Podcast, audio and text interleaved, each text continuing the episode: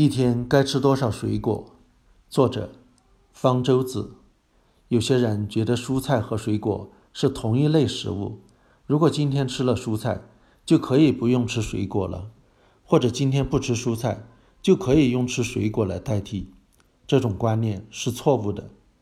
蔬菜和水果虽然都能够给我们人体提供比较丰富的维生素、矿物质和膳食纤维，但是它们营养素的成分。数量、比例、可利用程度都不太一样，是两类不同的食物，并不能相互取代。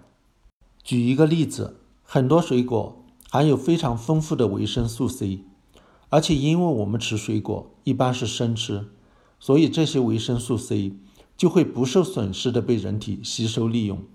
不少蔬菜也含有很丰富的维生素 C，但蔬菜一般都要经过烹饪。在烹饪过程中，维生素 C 就会被破坏或者流失掉，所以并不是说只要吃了蔬菜就不用吃水果。同样的道理，也不是说吃了水果就不用吃蔬菜。我们前面谈到，每天要吃六百毫升到七百毫升的蔬菜，那么每天也要吃多少的水果呢？大概是一天五百毫升。这是一个什么样的量呢？五百毫升的水果。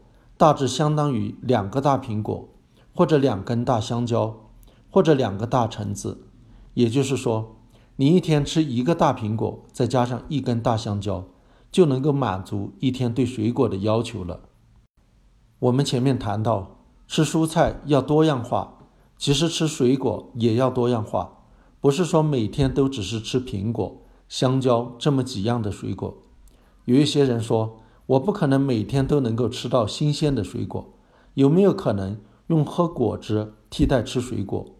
果汁只是能够部分的替代水果，因为有很多的营养素在榨果汁的过程中流失掉了，比如说膳食纤维在果汁里面是没有的，所以第一优先的选择还是吃整个的水果。实在不行的话，喝果汁可以部分的替代水果。大家喝果汁的时候。一定要注意喝那种百分之百果汁的，不要选择那种添加了糖分的。也就是说，要喝原果汁。如果吃不到新鲜水果，也可以吃冰冻的水果。水果刚刚采集就马上把它冻起来，虽然也许不像吃新鲜水果那么好吃，但是营养成分是不会流失的。吃这种冰冻的水果比吃罐头要好，因为罐头在制作过程中。会导致一些营养素流失，而且为了让大家吃起来觉得比较甜，水果罐头往往会添加糖。所以，如果大家迫不得已要选择水果罐头的话，也要注意选择那些不加糖的罐头。